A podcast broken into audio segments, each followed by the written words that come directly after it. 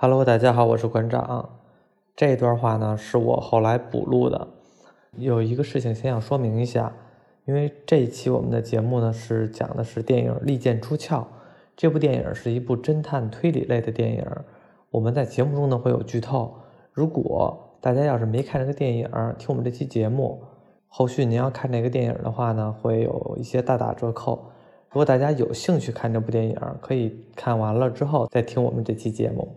嗯，如果要是觉得无所谓，对剧透无所谓，那么可以继续收听。这段话呢，也是防止您听了我的节目，然后呢觉得电影不错，又去看电影，少了很多猜想的乐趣。话不多说，开始我们今天的这期节目。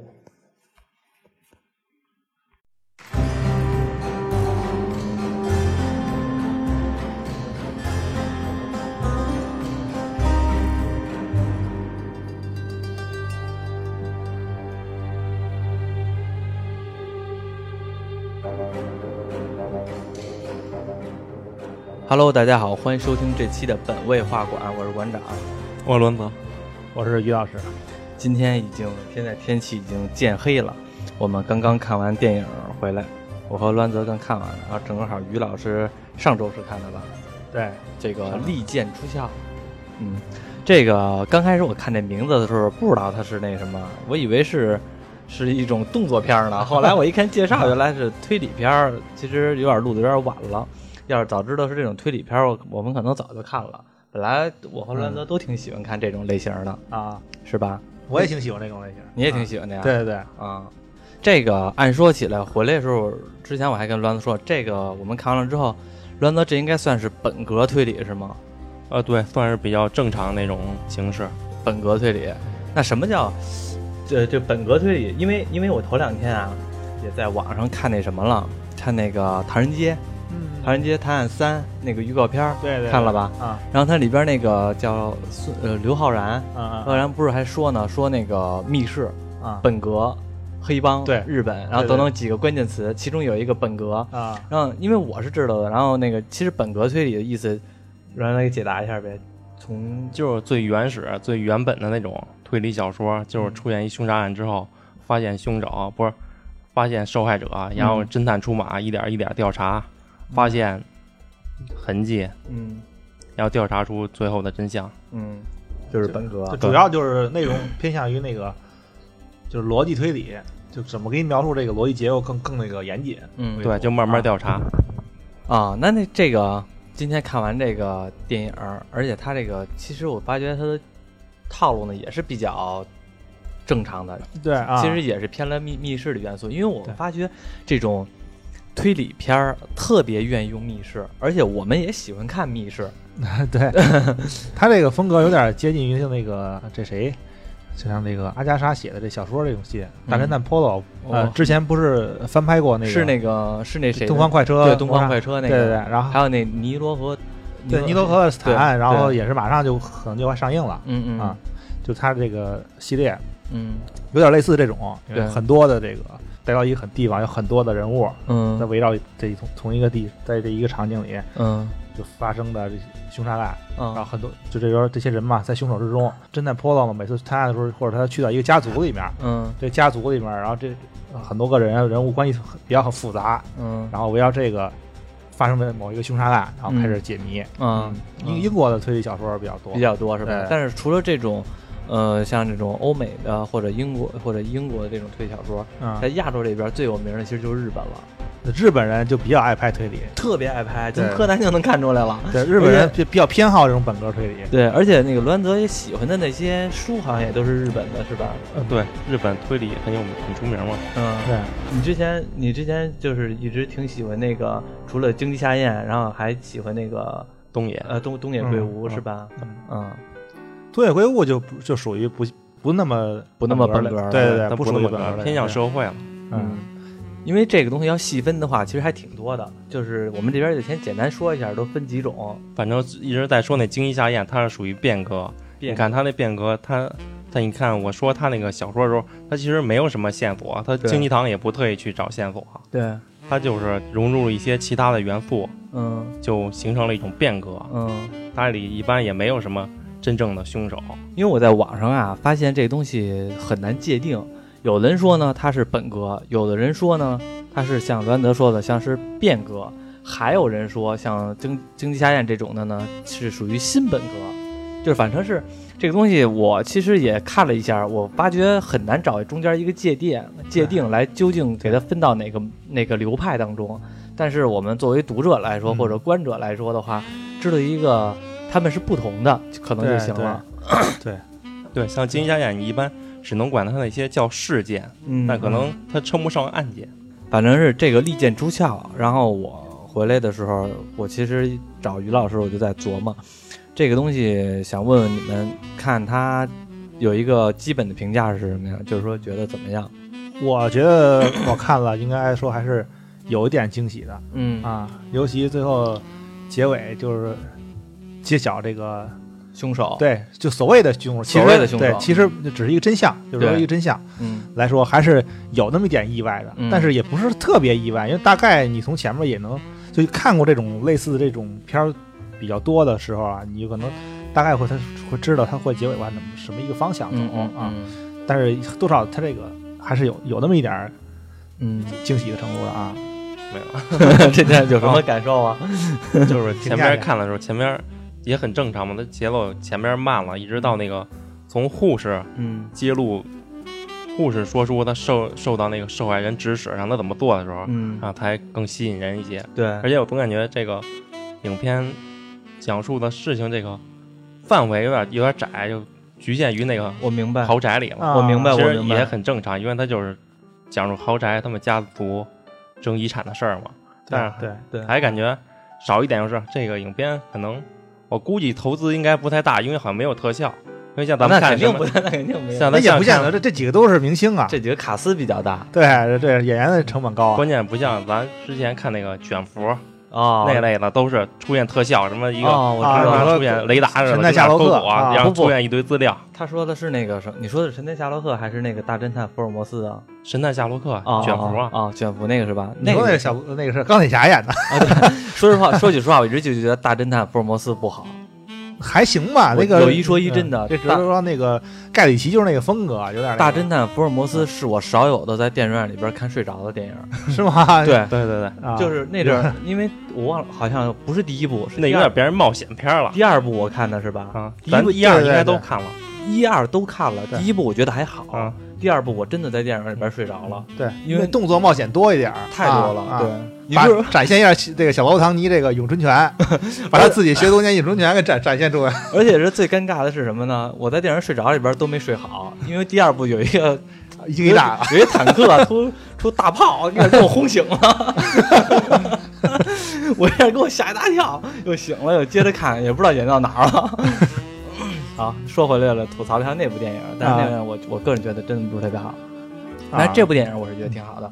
刚才栾泽说了一点，其实我也觉得有一点是我非常认同的一点，嗯，但是他没说完，嗯，因为我觉得可能 那个应该扩散一点儿，就是他说了这个电影局限在豪宅当中。嗯我其实看的时候，前一段时间啊，会感觉这个事件局限在豪宅当中，但随着中间的发展呢，会你会感觉这个棋盘越来越大，对对，就像电影里边有一个棋盘似的，刚开始他们下棋，最后嗯。给推翻了，嗯。就好像棋子散落一地了，就是突然会有中间会有这么一个过渡，在前期的时候，你你的所有的思维都会在考虑这个继承遗产这仨哥们儿，对这仨兄弟姐妹他们的态度，他们对于这个死者的态度，他们平时日常生活，然后等到后来的时候呢，发现这个佣人之后呢，啊，这个所谓的栾泽说的这个护士这个佣人之后呢，嗯然后会发现这盘棋呢其实是有人控制的，而且是他们的外景变多了。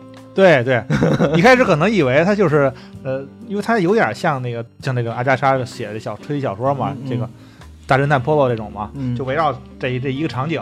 嗯，啊，对，刚开，始就是这种然后整个破案的过程呢，也都是在这场景里找线索，对对对，最后结尾呢，也都是大家聚在一起聚在一起，在这在这个场景里边推理出结果。对对对，对，但是他这个有一个好有有一个还有一个特特点就是，他这一开始其实他一开始嗯，就是已经告诉你这个受害者是怎么死的了，基本上在前半段就告诉你了。对，他他这个整个悬疑风格有点类似于这个呃过去的希区柯希区柯克式的那种，嗯嗯。就先把这个结尾的这这个东西给你找出来，嗯，是嗯。谁是坏人，给你一个呃相对来说的一个一个结局了，嗯。然后再让你围绕这个主人公的这个有点类似冒险似的，他他是主人公，比如希区柯克是吧？他就是会有一种那个呃，先把你告诉你是坏人，嗯，然后然后就开始告诉你这个过程中他会给主人公制造一些危险，嗯然后这个整个这个主人公所经历的一些冒险，他这些心理活动，然后就就这些危险啊，对他来说，对观众来说有一种那种比较刺激的那么一种感觉。他这其实也有点那种风格，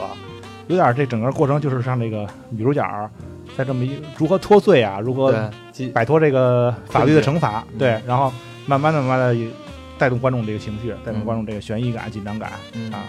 而且是我发现这个电影它这个有一个有几点不同的啊，因为他选的演员我们都知道是选的那个埃文是那个史蒂芬埃文斯就是那个克里斯埃文啊，对，呃克哎他叫史蒂芬克啊克，那你说的是美国队长的名字啊？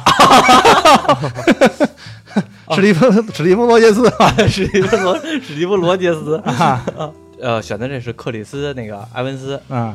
我不知道大家啊，反正是因为他的长相，或者说他在我们之前看到的刻板印象，他就是正义的，嗯，也不是，他其实他之前演过很多那种纨绔子弟这种形象，是是可能是纨绔子弟，我觉得他他演美国队长那个，你这一瞬间让我觉得很有点有点转变似的意思。嗯啊是吗？啊。反正在这里边呢，我有时候会带入到，就是他是他可能是一个纨绔子弟，但是我嗯。更、在电影里边会感觉他更是正义的，就是、哦 就是在之前、并不是解谜之前他，真的就帮助会帮助女主角，真的愿意心甘情愿同情她似的。对对对，而且是他还会有那种就是看不起自己家里人，你吃屎，你吃屎，你吃屎，对对这种，表面上比较那个什么，对对对吊儿郎当的。对对对。然后我提前，要不然咱说一下这大概对，说一下大概走因为我因为我怕就是我们这儿说了半天，嗯谁都不知道我们这儿说的什么。对对，其实这去个了半天透，有人不知道怎么回事对。其实这电影呢，我觉得呃挺好理解的，对非常好理解。对对对，就是除了刚开始的时候前五分钟人名有点儿大家可能记不住，但是关系什么。对，但是但是事件其实非常好记住，其实就是一个著名的写推理小说的一个作家，对对，被他的佣人发现他他死亡了，嗯这个死亡就是割喉，就是失血过多，嗯然后在自己的房间里边死亡了。大家呢是认为，或者法医那个现场的法医也会认定他就是自杀。嗯但是呢，这自杀了之后呢，还有一些隐身的东西，就是什么呢？那个有一个大侦探，这个侦探呢收到一封匿名的信件，然后有里边有一些钱，让他来调查这个案子。这大侦探呢，因为这些钱，所以来就观察这个案子究竟是怎么回事儿了。但是这个给他寄信的，或者说给他你不能说因为钱，也有可能一一被好奇嘛，啊，我这么一个 就是因为钱，他说了，钱也是原因之一，是吧对，吧？他说了，神秘感也也也是是元素。对，然后那什么，他就过来调查来了。后来发现这个事情呢，开始并不是简简单的自杀那么简单，也不一定是凶杀，也不一定是纯自杀。对，然后后来这个家族呢，像罗兰德刚才也说了，这是一大家族发生的事儿，嗯那就围绕着这个人，这个小著名的小说家死亡之后，他的这几个能有继承权的这些子嗣，嗯，他们的行为状态、他们的性格、他们的，甚至说他们的那个日常工作，乃至说他们有没有这个继承权利，来进行一场，来进行一场解谜。究竟这个作家是怎么死的？是凶杀还是自杀？嗯还是说是这个继承给这个侦探寄信这个人是谁？嗯而且呢，这个为什么我们的主人公是一个佣人？对，嗯护工，但是也不能算是佣对佣人，嗯嗯嗯，护工。就出现这么一个事儿。然后这三个孩子后来就随着剧情发展，就发现呢，其实这个所谓的遗产也没有给这三个孩子，儿子、女儿，还有那个呃，还有一个儿媳妇儿，对，还有是儿媳妇儿吧？对对，有一个还对有儿找他一直找他要钱嘛，要要那个孙女儿学费。对对，还有啊儿媳妇儿，就这三个角色。那其他的还有一个就是长孙，应该算长孙了吧？嗯，对，就是对这个美国队长。美国队长。然后这个，所以说他们四个其实是有绝对的继承权的。但其实你要说的话，有可能家族的每一个人都有继承权，包括那个还有还有一个孙子，啊，孙女儿小孙子是吧？对对，孙女孙女儿，后来就就这几个演员，感觉其实都挺有名的。对，我不知道你有都不了解。我不知道啊，我知道其他演员，但是你说这小孙子，我不知道这个。这小孙子，咱你可能没看那《小丑回魂》。嗯如果你要看，像咱上次说小我我看《小丑回魂》了，但是小丑回魂男主角，看到一半儿我就不敢看了。小 丑小丑回魂一的男主角就是这小男孩演的啊。哦，近几年还有这个谁，这这咱那个侦探嘛，嗯，呃，这零零七嘛，对零零七丹尼尔·赫维格啊。对。然后后来我们发现，虽然这个富豪没有给他这个几个孩子留下遗产，但是把这遗产全都给他的这个护工了。对对对，嗯，然后后来就是这个护工呢，反而随着真相慢慢的剥离，其实发现这个死者他就是自杀。他虽然他虽然死因在半在电影的一半的时候就告诉你了，但是后边的东西呢，还是随着发展继续继续走。嗯对对，其实我看了之后，我有点感觉啊，我感觉这个这个死者啊，嗯也是这个大作家，嗯他好像对这个几三个这几个孩子有点太苛刻了。对，这个名人可能都有点这种。对，对就是我记着郭德纲说句说过一句话，就是，嗯、那个叫也不是他说的，就是他啊传的老话说嘛，说十分能耐用七分，留留下三分给儿孙，是吧？然后这个这个作家感觉就是好像十分能耐我全用了，然后那个又看不上下边这个孩子，啊，其实你这么一算，他下边这孩子好像也没犯什么大错，没什么巨太大的毛病。对，也有一个呃问题，就是其实孩子造成今天这个原因跟他有这么多钱嗯，也是有关系的。其实就是、啊，谁有这么多钱，谁生就是这个都成为一个富二代，都会多少有点儿，有点那什么，都有点多少有点有点像那个像剧中这些人物这些这些性格，这些、嗯啊这些嗯。处理方式什么的啊。主要是我就感觉，你想想啊，她那个算是大闺女，嗯呃是吧？对对对，大闺女其实你会能看到，她是一个很干练的人。她假如说女强人，对女强人，她就算不在这个不不不图这些遗产，她也是有自己的那个什么的自己的公司，自己的事业的。对。对。然后包括那个老二，就是有点瘸子那个，啊对，那这个嗯，前段时间在那个什么《超人钢铁之躯》演过演的佐罗将军的那个迈克尔·山农，前段时间这前好几年了，好几年，对对，他也是也是也是一个挺挺挺不错演员啊。嗯，然后你看他其实也是那个，虽然他父亲就是这个大作家跟他说、说那个我这些年这个害了你了，虽然就是你老帮我卖书了，因为我们这大作家是卖书的嘛，那个嗯销量非常好。说你经常是卖书了，你都没有自己的创作，都没有自己的事业。现在我觉得还是我自己来卖书，然后那个 或者说我这个权利之类的我就要收回来，你还是做自己的事业。嗯然后这个二儿子还挺不满，意思就是你就要开除我了，对吧？嗯其实你会能感觉到，他这二儿子不是说那种完全的撒手不管、甩手掌柜的，就是纯富二代那种的，他也是，对，就是说这个大作家能这么有名，和他二儿子有直接关系。不一定说是说他二儿子可能不是一个写书的料，但是他不一定不是经商的料，对吧？对对对对，因为你他也那边还说了呢，说那个奈飞，奈飞还要买你的这个电影改播，网飞啊。对？还要买你那个那个改编权。改编权，对。因为能感觉到他这个二儿子也都在那个各种的谈判啊，或者怎么样的，对对对。并不是那种纯败家子儿。对对，嗯，然后包括这个这个儿媳妇儿，这老三儿媳妇儿，嗯，也能感觉到他倒是没什么。这个相对相对相对前两个来说，就有点败家，有点败家，有点但是 也能理解。嗯，孤儿寡母的是吧？然后你老丈杆子能能是吧？能能支持点儿，这可不就支持点儿吗？就是骗钱有点儿不太合适，对，对，因为毕竟你这个孙女还得上学呢，是吧？嗯嗯，其实感觉也没什么大毛病，感觉这个大作家对他的这个子嗣有点太苛刻了。嗯对。这个，我觉得他这个这个角色吧，就萨洛加这角色，嗯这扮演者是谁嘛？嗯克里斯托弗·普鲁默嘛，嗯啊，也是挺有名的嘛，呃老戏骨了。嗯特别跟他之前前段前几年演过的那个《金钱帝国》里边那个，嗯金钱帝国》那石油大亨嗯，啊，叫什么保罗·盖蒂哈那我没看啊，那个角色就是很很相像，嗯两个角色很相似。嗯保罗·盖蒂其实就是世界首富那种级别的，嗯然后就对自己的后代很苛刻。然后他的他的儿媳妇不是说嘛，说你的你的孙子被绑架了，嗯绑匪绑匪要赎金，多少赎金？说你那什么，你不给点儿？记记者采访的时候他就说嘛，说我一分钱都不会给，我不可能因为了这个，为了我这个孩子把我自己家给败了，我的后代是不是？嗯，对，感觉有点挺相像的，就是像他们这种。嗯。但其实他其实也内心吧，我觉得也是挺心疼他自己的孩子的，只是他觉得他做用不了，做不了咱们像普通人的那种方式嗯。啊，因为他们有这个地位，嗯。他可能不像不会像咱们普通人是那那样方式那么那么无私，嗯嗯反正是这个呢，后边的随着剧情的发展，它这个像我刚才说了，感觉从一个豪宅里边慢慢的引申到整个的更大的世界观，仿佛这幕后黑手出现。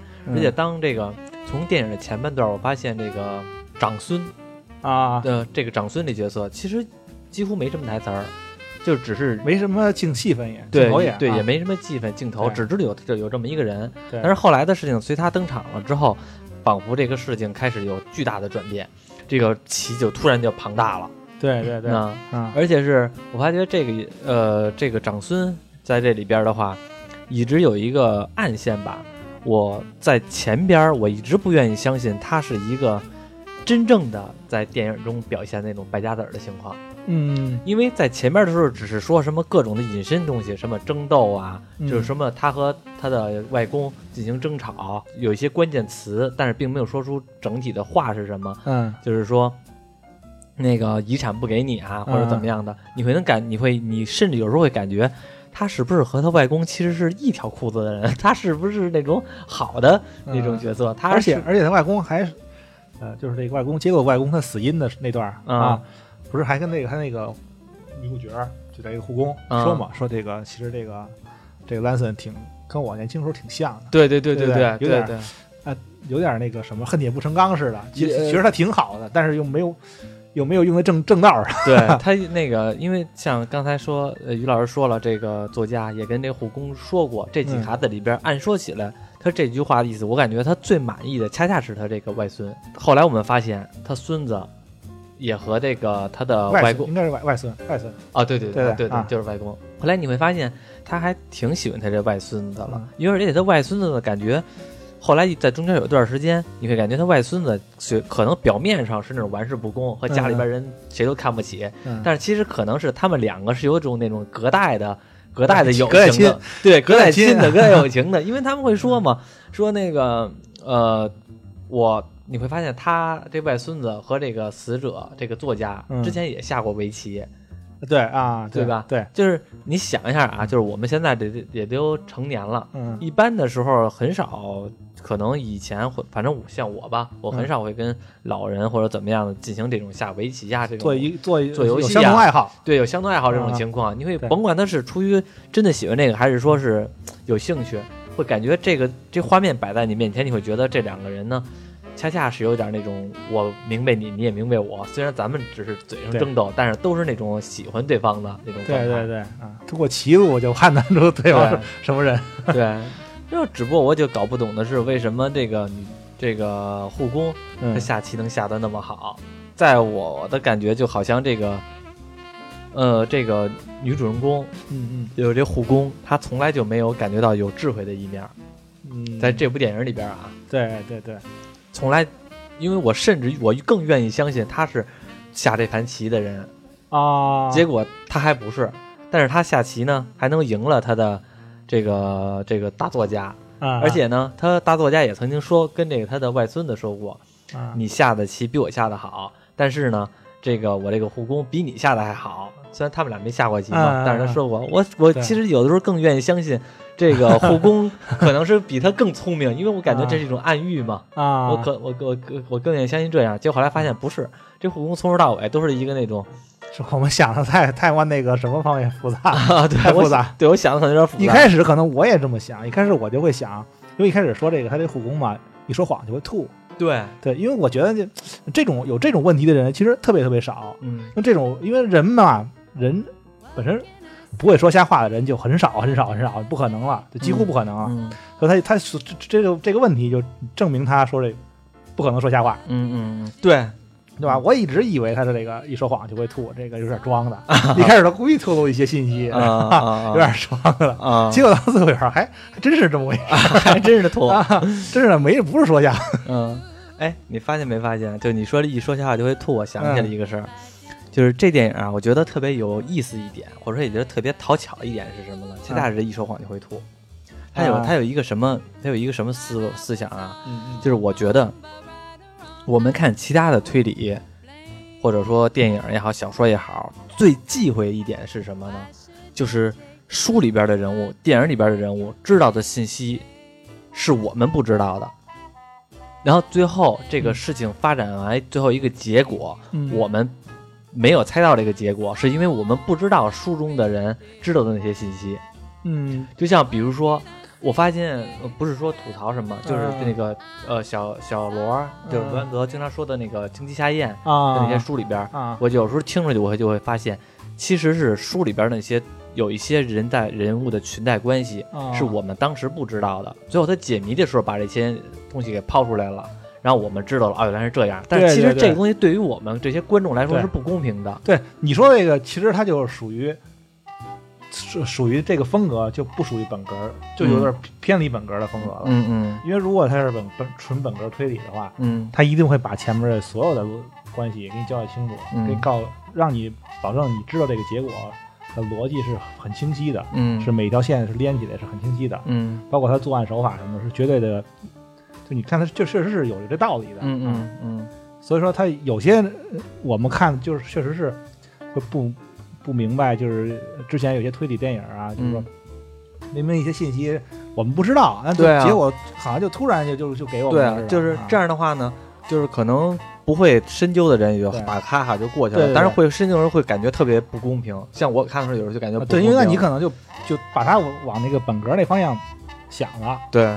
但有一些呃，有一些这个推理电影嘛，就说它不是不属于本格类的，它就可能忽略这些东西，它就是会在这个过程中为你为你给你一些别的信息，嗯把这些东西信息忽略，然后最后再给你再给你这些信息的时候，嗯，它会表有一种别的方式表达有一种别的意思嗯。啊，就比如说这个东野圭吾，嗯他有的时候这个这个这故事中，嗯我嗯不，知道你看没看过他电影，我看过《白夜行》，对他在电影中其实之前就会就就就跟你说过，他他好的事儿他不跟你说，对啊再说吧，他不跟你说，他结尾才跟你说。那结尾他跟你说的目的，其实让你把把把你这个情感带进去，嗯，让你觉得这主主人公这个情感是说得通的。嗯就他并不偏向于这个本格，他不嗯他不是为了这个逻辑推理而写这个故事，嗯而编这个故事啊。嗯是。然后说回来，为什么我说这个吐这点呢特别好特别好呢？嗯就是因为他告诉你这个女这个护工，也就是女嗯主人公，嗯她说谎话就会吐，让你知道她说的话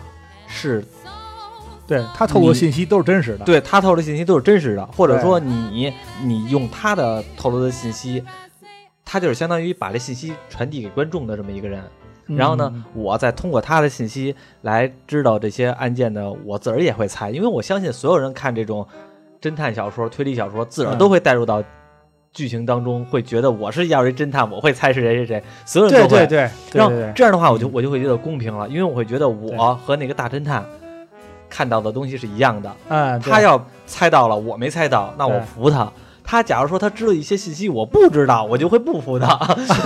对对对对，因为因为就因为恰恰这个兔的这个关系，我就知道了嗯啊、我和他看的都一样，最后他能猜到，我没猜到，那就是他厉害。对对对对，他确实是确实是有能力的。对对对，就是会有这样的感觉。嗯然后这就是我觉得我我特别喜欢这一点。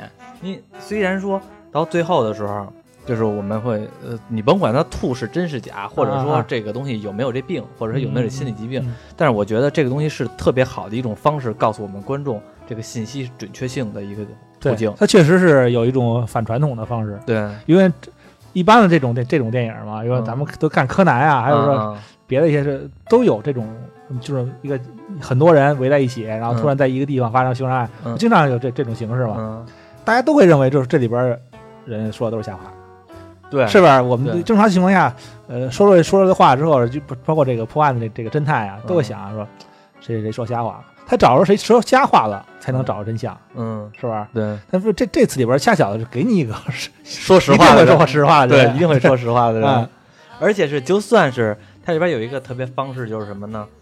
它即使是告诉你一些信息，它嗯规避掉了一些实话，但是它呢也会给你演出来。就是就是，换句话说，你带入到这女主人公的全都是真实的。嗯，对，就像比如说，他那个在大侦探问这个女主人公说：“你告诉我那天晚上都究竟发生了什么的时候，嗯然后这个女主人公在飞快的思考，她啊把她她的所有的当那天发生的事情全都演了一遍，对但是他选择性的只说了实话的那部因为分，因为这个死者是跟跟他说了，对说你想那什么，对，你可以说实话，但你得选择性的说实话。对啊，你像啊，假如说咱换个方式，假如说嗯这个、这个整个的这个电影，嗯嗯，他如果要是没有这种说一说实话就会吐的这个设定，就会变成了什么呢？他说一个呱呱呱弄完了之后，最后告诉你我说一我说的是瞎话，你这个作为观众来说的话，啊。就特别讨厌了。嗯对他其实他这个吧，我不知道你注意到没有，嗯。他其实这个呃回这个晚这个大侦探最后问完他话的时候，嗯。这不是说他说要让有选择性的说实话吗？嗯。他会有选择性说实话吗？虽然他是有选择性说实话了，也规避掉一些这个什么重要信息了，嗯，但是他最后还是去厕所想有想吐的感觉。对，啊，因为他其实这个时候就是就是我，因为我一开始我说我猜他这个说瞎话就会吐，嗯。这个是假的，嗯。是自他自己编的，嗯。但是我看到这个时候，我就开开始信他这是真的了，嗯。因为他说瞎话就会吐，他就不是一种就是像咱们我们说的。呃，就是故意演出来的，故意装出来的，嗯。就就证明他心里一旦心里紧张、心里有愧的时候，嗯。他就会有这种反应嗯。啊。所以他当那个时候他没有说出真相，他虽然说的是实话，他没有说出真相，嗯，所以他心里有愧，他嗯他他他有有这个想吐的感觉了嗯啊。你知道你刚才说这个，一直以为他这个是假的，你知道当时我想起了一个笑话，你知道什么吗？啊 就是说有一个这笑话也挺逗，就是说小明从小呢有一个疾病，就是他这个有一个毛病，什么毛病？他眼睛永远都是斜着的，他眼睛永远都是斜着的，斜着。后来发现呢，他从小到大，从上从上从幼儿园到上小学，一直都这样，啊！就是他的眼睛永远都是斜着的，所以呢就变成什么呢？他做这个上学的时候，嗯他永远都把卷子放到隔壁的桌子上，他来做隔壁，他手放到隔壁桌子上来写字这样他才能看见那个卷子嘛。啊，因为不然你要放在下边的话，他正下方的话他看不见，啊所以他就只能这么着来看。啊做作业也是这样，日常生活也是这样，啊这样呢过了十多年。然后呢，就是这个孩子一直就有这病嘛，大家也都知道了，所有人都知道，老师也知道了，父母也都知道了，啊谁都知道。然后呢，后来那个马上就要高考了嘛，考试了，然后就高考了。那啊监考老师都知道了，整个甚至整个国整个这个教育界都知道了，那就、啊那就为了这个小孩儿嘛，就只能是下大，相当于你的同桌就离你很近了，你能看到你的同桌的那个，你正常情况下你能看到你同桌的卷子了。反正他这么一个规格，具体那他干嘛不直接给他同桌空出来就完了反正是反正是后来 啊？在考试的那一天，嗯这个小孩儿嗯，眼睛直了，他演了，他他他演了十演了十多年，眼睛歪的，突然在那考试那天直了，能看见答案了。哦哦，我 你说这让我想起咱们原来一同学谁呀、哦，我知道，你想啊啊啊！我就是听他说的那个那个这个笑话吗？啊，是吗？啊，我说不是他，这同学不是他，那是谁呀、就咱不有一个同学不是一想就是就是有这个毛病吗？眼神的不对，我忘了。这咱之后再说的是啊吧？这是 啊！这个你说这吐，我想起来，你说这我想起来，那这女的要演的演了十多，演了好几年，就为了这最后这杀人。啊，那挣那挣这么多遗产也值啊！嗯，是 是，这个，嗯，这剧情到后来的时候，随着剧情的发展呢，我们再说回剧情来，真正的真正的凶手，其实恰恰呢是这个，呃，长孙，也不算是凶手吧，我觉得他不算是凶手，他只是策划这个人下嗯。操盘手，他算他他他是有这个杀人目的的，对，有有杀人动机的，杀人目的的。嗯，然后嗯。这个反而这个这个死因，这个嗯。死者的死因是和这个护士有绝对关系的。对，但是呢，他并没有这个杀人动机，嗯而这个死者的死那个死亡的呃死因呢，其实按说起来和他的长孙没有什么没有什么直接关系，但是呢，因为他的长孙策划了这件事情，对所以他是有一个直接动机的。对，到最后甚至说这个长孙也说了。我你们这些说的事儿全都没用，嗯因为我没有任何杀人的行为，对，你也们也判不了我的案子。嗯但是最后呢，有一些小插曲，嗯这因为这个长孙他动了一些别的人，所以导致这个长孙还是说真正的犯罪了，对给圈起来了。后来这死者怎么死的呢？这死者死的这个我觉得挺有意思的。也不是说怎么，他就是说这个，呃，这长孙怎么策划，想想想让他怎么死，作者他是有病的，然后这个护工呢是每天都要给他打药的。嗯嗯，然后这个打药呢，因为这个我们知道这个就是一首先来说，这病人已经很大了，这个作者已经很大了，对八十五岁好像是。对，然后他也不在乎什么这个大麻不大麻的了，是吧？能能止疼啊也好，或者说嗨也好，就有一点儿就有一点儿。对他对，所以这个这个护工呢会嗯准备两份药，一个是治他病的吗啡，吗啡。然后其实这个是干嘛用的呢？就是说那个能给他止疼也好，或者怎么样的，对对对然后缓解一下疼痛，缓解一啊下疼痛啊，嗯或者说让你那个精神更充沛一点儿。适量反，正也反正也这么大岁数了，是吧？嗯。结果呢，这个护工拿错药了。嗯拿成了把这个吗啡注射的更太多了，注射一百毫升。嗯，他在电影里边说的是平时都注射三毫升，对所以他这回注射了一百。对，因为他那个药是要注射一百毫升，对，那个药拿错了，注射一啊百的，这个作者就以为自己要死了。这个所谓的这个作家嗯。就会以为我自己要死了，那我之前我已经决定了，我的遗产全都给我的护工，那啊。这个时候我就要帮我的护工脱罪。对，就不能让他有这个坐牢，对，而且这点我觉得挺有意思啊，啊。这一点是死者要给他的杀手，要杀掉他的人脱罪。对，害死他的人，对，因为他知道他也不是故意的嘛，嗯，嗯对，然后那什么就帮他脱罪。帮他脱罪呢，这个因为你要知道，这个死者他恰恰也是一个推理推理的作家，嗯，他也是有很强的逻辑思维，对他有一定的计划，让这个护工怎么一步一步的进行来脱罪。对，怎么制造不在场证明？对，怎么制造不在场证明等等的。最后呢，因为这个件事情，他这个也不想承受着药物发作时候的痛苦，啊他就自己割到自己的大动脉自杀了。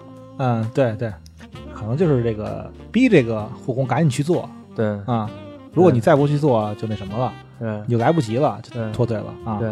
然后后来结果后来随着事情，这个护工呢就按照这个死者的遗愿，嗯，那个一步一步的来走这些东西，怎么能脱罪，嗯嗯各种各样的。我们会发现到后来的时候，其实并不完全是这个按照这个死者来进行的计划走的，其实是因为他的这个长孙，长孙是有本来就有让害死这个他的外公的，计划。一开始把把这药瓶里的药就给换给换了。啊。其实按说起来，这个东西就是变成负负得正了。对，但但是这就是说他这个一开始这个长孙就把这个药瓶里的药换了，想让这个这女这这个女主角这护工犯错，对，结果护这护工呢，就这这个无意间呢，他其实他是他的职业习惯，嗯，他能感受到哪个是真药，他嗯其实是给打对了，对，他把这个换成这个什么的吗啡，吗吗啡的这个这个药，嗯这个真药换成把把这瓶里的这个真药嗯啊是是这个瓶里是真药，但是瓶上贴上是那个吗啡，嗯，啊。就给注射进那什么了，他以为自己注射错了，对他以为自己注射，其实按照他职业习惯来说，他是注射对了的。，对等于说这个呃他作家其实不用死。对，他一他一最后一看签儿，他以为自己注射错了，对，对其实这个作家其实按说起来没事儿，啊是，正常的对，只不过呢就是，只不过就是打那个打打电话就叫救护车就没事了，对对对对对啊，对。不过后来我我有时候在想啊，这个究竟是不是这么安排的呢？因为我特别在这电影中有看过一段镜头，挺多的，嗯，就是这个作家呢，他提前就留了好多遗书。这个他的大个大女儿就说，他这个作家是特别喜欢爱玩游戏，而且呢，按照他的游戏规则在走。后来我发现，这个作家其实之前就已经把所有的后事都安排好了。那遗产都已经遗产安排好了，啊然后他的这几个女儿或者儿子的那个未来的事儿什么事儿也都都调查清楚了，啊也都调查清楚了，也都安排好了，嗯包括说他的这个他闺女这个老公，那叫他什么呀？姑爷啊对，是姑爷对吧？对包包女婿，对，女婿，嗯包括他这个女婿出轨，对出轨的证据或者怎么样的或者情况也都留下来了，也都告诉他的女儿了。我甚至有时候感觉，是不是这个老头儿之前就已经计划好了，是用这种方式来离开人世？因为在里边有一段，他不停的强调今天是他的八十五岁生日，啊，然后呢，他在今天和他的所有的孩子都摊了牌，啊，他的三个孩子摊了牌，你对你通过你这个孩子的学费从我这儿骗钱，嗯骗每年骗多少，每年骗多少，嗯包括他的大大女婿跟他说你怎么怎么出轨，我现在要你就是怎么怎么样，还有包括他的二儿子这个继承版权这个，你现在怎么怎么，你这个做公司吧也耽误了你的发展之类的，啊啊。啊准备把你开除掉。嗯，他有别的计划，对对，啊。你别计划，这些是所有都安排好了，而且是他跟每个人强调说，明天你就知道了，明天咱们详细说吧。因为他遗嘱就公布，对 对对，他说他嗯说就是明天咱们详细说吧，就嗯今天就先这样，今天让大家开开心心过个生日，对，明天就是是那个全都知道了。对，然后后来发现这没明天了，明天的之后就是公布遗嘱了。嗯，对对，后来我就我就会感觉是不是这个都是在这个大作家的计划当中啊？而且是有一个镜头，我觉得有点暗喻，就是当这个呃他的长孙嗯嗯要气急败坏，知道真相败露了之后，要杀掉他的护工，嗯，然后拿了一把匕首嘛，嗯嗯匕首要刺杀这个这个护工，结果呢，这个匕首是弹簧刀，弹簧刀之后呢，这个护这个长孙也愣了，往上抬起来。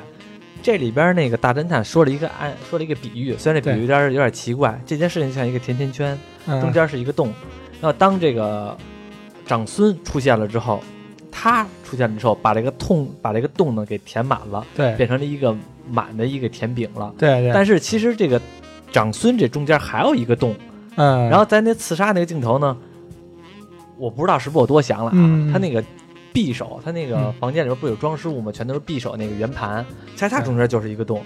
啊，我其实有的时候怀疑是不是说这个洞还是存在的，只不过这个洞呢，就是这个作者他自己做的保留的，而恰恰是这作者所有的计划好了是填满，才真是填满这个洞的。那个匕首所谓的没有凶器，嗯都是在他的预料之中。嗯，然后那个弹簧刀，包括弹簧刀也是，呃，我不知道是，可能是我想的有点太他可能那他可能那个那匕那些匕首可能都是假的。是啊，啊，一开始我也这么认为的，你也这么认为。我以为这所有的事件全都是那个死者嗯，自己一个人策划的，嗯。用他的的生命做了来一个最后的案件，嗯。然后请那侦探也是他掏钱请请的，啊就用他自己生命做的最后一个案件来嗯挑战那个侦探，啊，那看那侦探能不能破解。他这个思维就特别的日系，啊，对对对对 对吧他这个思维有过这种有了这种情节，他这个思维就啊特别的日系。对你说这个我看我看过这种情节，我也我我不知道我看我没看过，反正我好像听他说过。对，一开始我怎么认为呢？一开始我都想到了是这个长孙，这克里斯埃文斯演这个，嗯他掏钱请了这个这侦探，嗯因为我以我一直以为他是想查出真相了，想给自己自己的 外公一个什么的、一个交代的，一直以为他是好人，所以他就他偷偷摸摸请的这个，啊。表面上装了点儿了，然后偷最后偷偷摸摸请侦探调查。啊。没想到他请侦探的这目的，其实是让我这个嗯，最后让我有一个惊喜。后来吧，这个整个的前边呢逻辑是开始嗯。从电影开始到中间的，或者说到最后之前，嗯。逻辑其实都是缓慢的进行着，让我们观众呢能一步一步一步知道逻辑。但是当最后解谜的时候，逻辑反转的特别快，就不是就是这个长孙他嗯为什么请侦探？中间他这做的任何决定都是有变数的，并不是说完全的一成不变的计划着在走，对，而是说中间都是出现了各种各样的变数，他通过这些变数来调整自己的下一步棋。对对对，这个特别对对。符合，特别符合那个大侦探说的那句话。嗯。他说，从这事件开始到最后的结尾，嗯中间的所有的过程，你不用说太纠结于过程，你嗯只要到最后的结尾等着它就行了。那那那那个对对对，找找好那个落点，正好落真相就掉下来了。对，但是那个嗯明显这个长孙呢，他就是在中间的过程当中，不停的在变奏、变奏、变奏、变奏，到最后还是没变成功。对 对对对对，还是没有操作。其实呢，你开始说这，你说这个有点是这个作家作者这个这个死者啊，嗯这作家计划好的，嗯因为你可以从他那个最后跟那护工，他知道这个护工给他打错药了，嗯就是这个反应来说，嗯，感觉就他就有点儿很从容，很从容，就就就就其实无所谓了。无所谓。对对，反正我可能呃。没准哪天就没了，他他早就计划好、安排好一切了，所以他死不死都无所谓了。对于他来说，其实他很看开了。嗯，而且他这里边还经常说一句吧，我现在之前走的路都是错的，就我这个嗯对我的嗯子嗣对这些管理方式都是错的，现在呢还有机会弥补。对。说这种话，这个这种话，然后就我就在考虑，是不是说他想用自己的死亡做最后一步棋，最后一个棋盘，让他这些嗯。孩子们都能明白真明白他的苦心，对明白他的嗯。苦心，但是我就是感觉我要是他孩子，我也不明白。其实我觉得这个死亡也可能是个就就是个意外嘛，他可能就是在公布遗嘱的时候，他会交代自己是交代自己为什么这么做，嗯。但是他没有这个机会了，他把这个交代这些这个机会，呃，交代给交代给这个侦探了，嗯。侦探把真相解密出来之后，嗯。然后让这些子孙们自己去醒悟，嗯。嗯，为什么把这个遗产都留给这个嗯。这个护工？而且是有一个特别有意思一点，就是这里边那个老太太，也就是这个死者她的母亲，已经嗯很很很老很老了，一百多岁，这感觉得小一百了。应该得一百多岁，对他儿子都八十五了，你想他可不得一百一百了吗？啊，然后那老太太，那老太太，那个之前我为什么老觉得这个这个 Lanson，也就是这个长孙是好人呢？啊。因为这老太太在都那种傻都已经是老接近于老年痴呆了，就永远嗯都说的是 Lanson 的名字，嗯，会让我感觉好像是这老太太。这个人越老越精嘛，就可能是能看出这个他的孙子真正的想法啊，是啊好人啊，或者怎么样。的。后来发现这就是老糊涂。但他在他他最后他那个最后家庭聚会的时候，他呵呵一笑，啊也，有点儿那个揭露真相的意思，对，也有点点老精老精的，有也点真相。呵呵，你们终于知道了，是不是有点那意思？对，嗯。然后之前栾泽就老说一个就是关于老人的这个事儿，然后我觉得还挺有意思的。就是主谋给自己找一替身，就是他的外祖母，也是一个老年痴呆的老太太，就是每天都给那个他这个老太太嗯，讲故事，嗯。讲一个家族历史，但家族历史是他瞎编的，嗯。就说咱们家族有一个有一仇家，有一仇人，嗯。怎么怎么陷害咱们家，怎么怎么陷害咱们家，嗯。老给老太太讲，嗯。给老太太讲了一年，嗯。然后一直讲一直讲，直到有一天老太太说：“哎呀，这我听过了，你别再讲了。”然后那那主谋又说：“那后边怎么发展来的？我给忘了。”嗯。老太太又给主谋讲，又给讲了一年，然后最后这个虚假的这个仇家嗯。就成了那老太太真实的记忆了。啊，对啊，啊，就是就是我一看老太太，我当时看这一段的时候，我就想起栾子给我讲这个事儿了，我就觉得这老太太是不是被人被人被天天别人给她讲故事，然后她也给别人讲故事，这里边这个这个老太太有点是是一纯的一个旁观者，嗯。看所有人的笑话，嗯对吧？最后一笑，嗯。就是看所有人笑，你们争半天，嗯做圈儿，这部电影啊，我们把这个剧情，这不不能算特别剧透吧，但是也能，但是也剧透一部分了，算特别剧透吗？应该差不多了也。对，您这都透光了，对反正是，反正是总体评价，我是感觉挺好的，就是我挺满意的啊。至少这部电影院，因为我看的时候，有人推，有人跟我说这电影挺没劲的，是我一个朋友跟我、也嗯跟我说挺没劲的，他说他看了觉得一般，不不能说挺没劲的吧，但是我就他可能觉得这个结尾不不够那么惊喜，我他可能不是觉得，他可能是不太喜欢这种推理的，因为那个人啊可能不太喜欢这种推理的。然后我看了觉得还好，挺好的，但是我始终感觉或者英式的这种，像你说大侦探 Polo 这点儿这点儿事儿，对对对，它并没有日系的那种反转的事情大，它没有日系的那种噱头大，嗯日系的仿仿佛好像是一件小事儿变成出特别大的事儿，家族历史庞大，然后各种的恨不得上几代人的仇家，然后乱七八糟的全都弄出来了。对然后这个呢，始终就是把一个小事儿一点一点给你说明白了。对，你像包括嗯这种侦探系列的，这种推理系列的，我觉得我比较喜欢看的啊，就是说这种这种欧洲式的，我还是更喜欢卷福对，嗯。更喜欢卷福。但是神探夏洛克就有我刚才说的那毛病，就是他知道的信息和你知道的信息有点不对等。因为那个神探夏洛克嘛，他这个吧，其实也是更有点偏那个和和这个大侦探福尔摩斯似的，嗯。有点偏冒险似的了。对，他其实他他的中间过程中过过程的那个破案解谜，也都是各种跑来跑去啊，嗯。包括一些动作戏啊，对就是坏人追杀呀，对。正在找线索这种，嗯嗯，这方面的东西加多了，嗯。嗯，这个这个对你说的没错，那个就是我会觉得看完了之后吧，会有一种感觉我我和电影中的人不对等的那种现象，这电影就不会出现。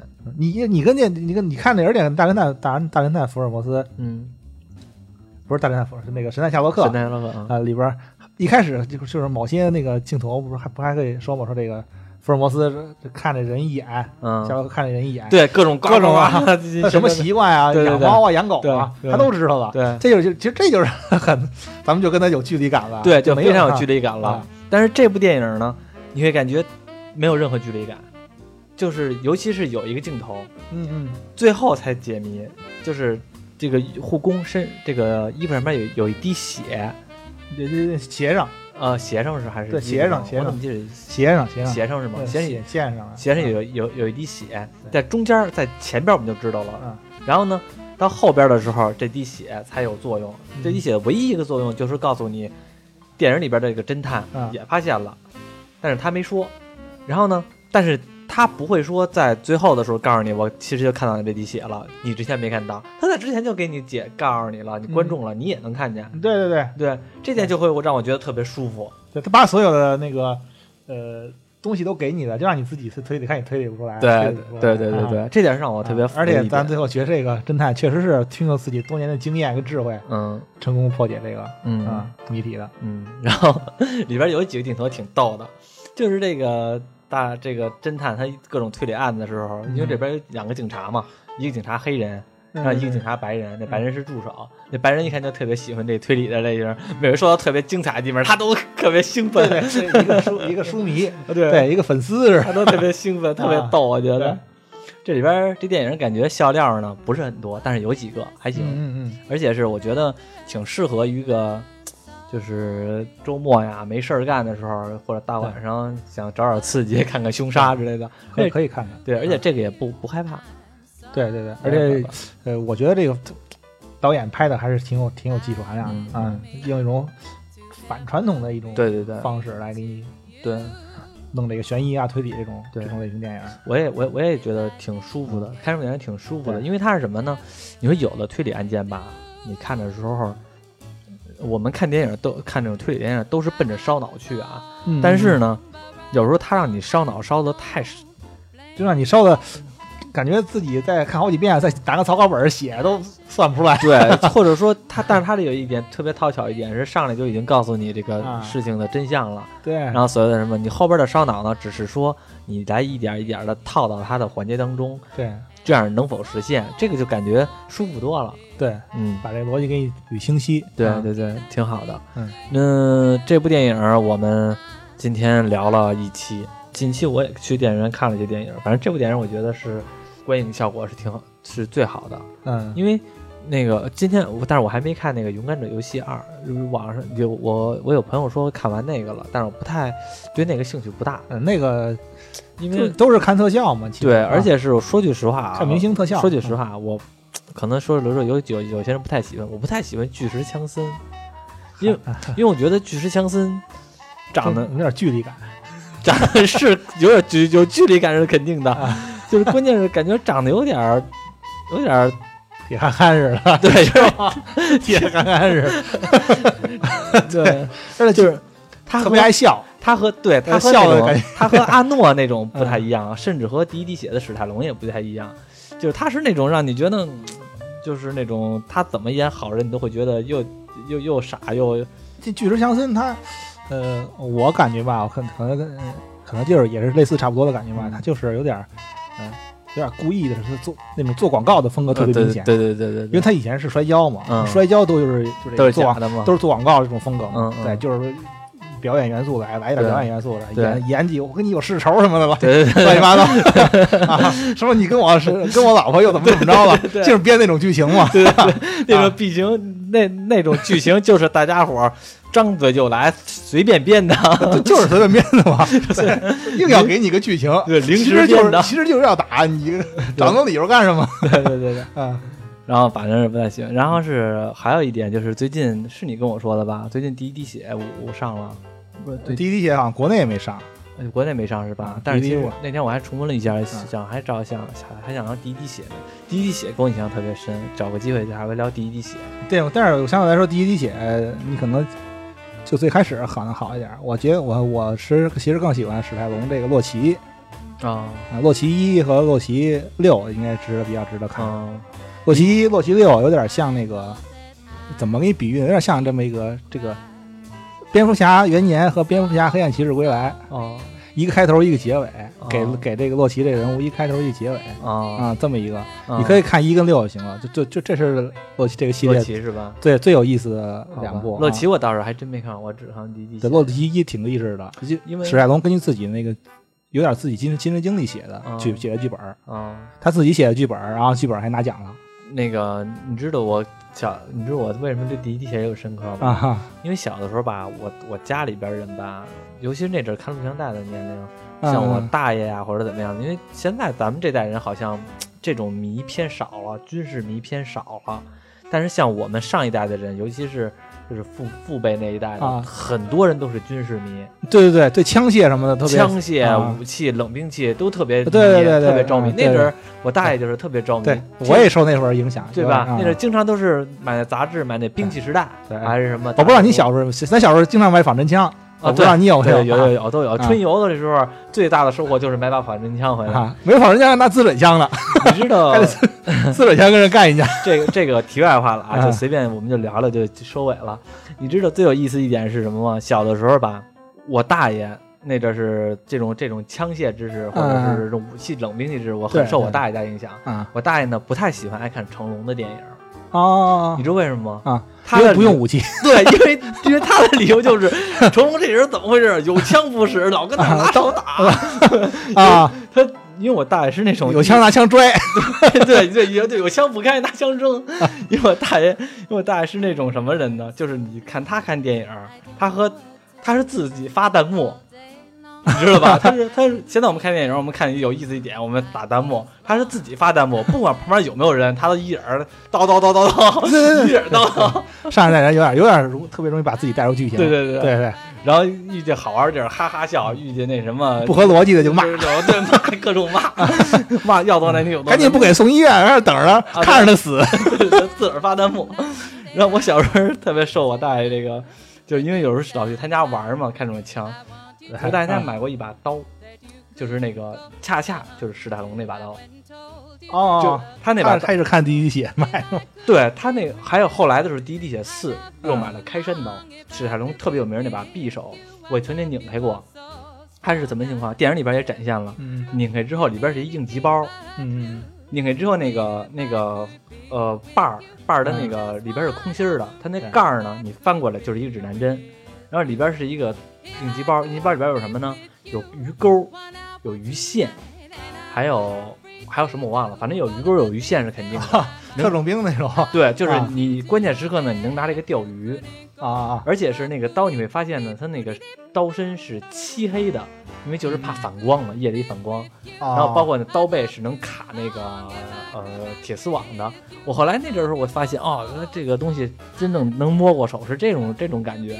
这个可能一般人没我我我以前去过那个前段时前几年吧，嗯去过那个一个咱们在在咱们国家办的军事的一个展览会，嗯是都是是我一是我有一个原来在补习班认识的一个朋友，嗯。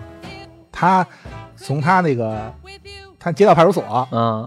人家几个派出所警察给他给他票，让他去看，就等于那部对外嗯进去的都是就是包括是什么武警啊，然后警察这在行业内的人，嗯。那里边其实看的也也找找到了很不很多那个看到了很多咱们就好多都都是国产的，还有一些啊国外的一些武器，看特别新鲜。我嗯我也特别喜欢这种军事的，嗯对这种武器什么的嗯啊。嗯是，反正是下回有机会再聊这第一滴血吧，估计这个还得等一段时间，因为那个。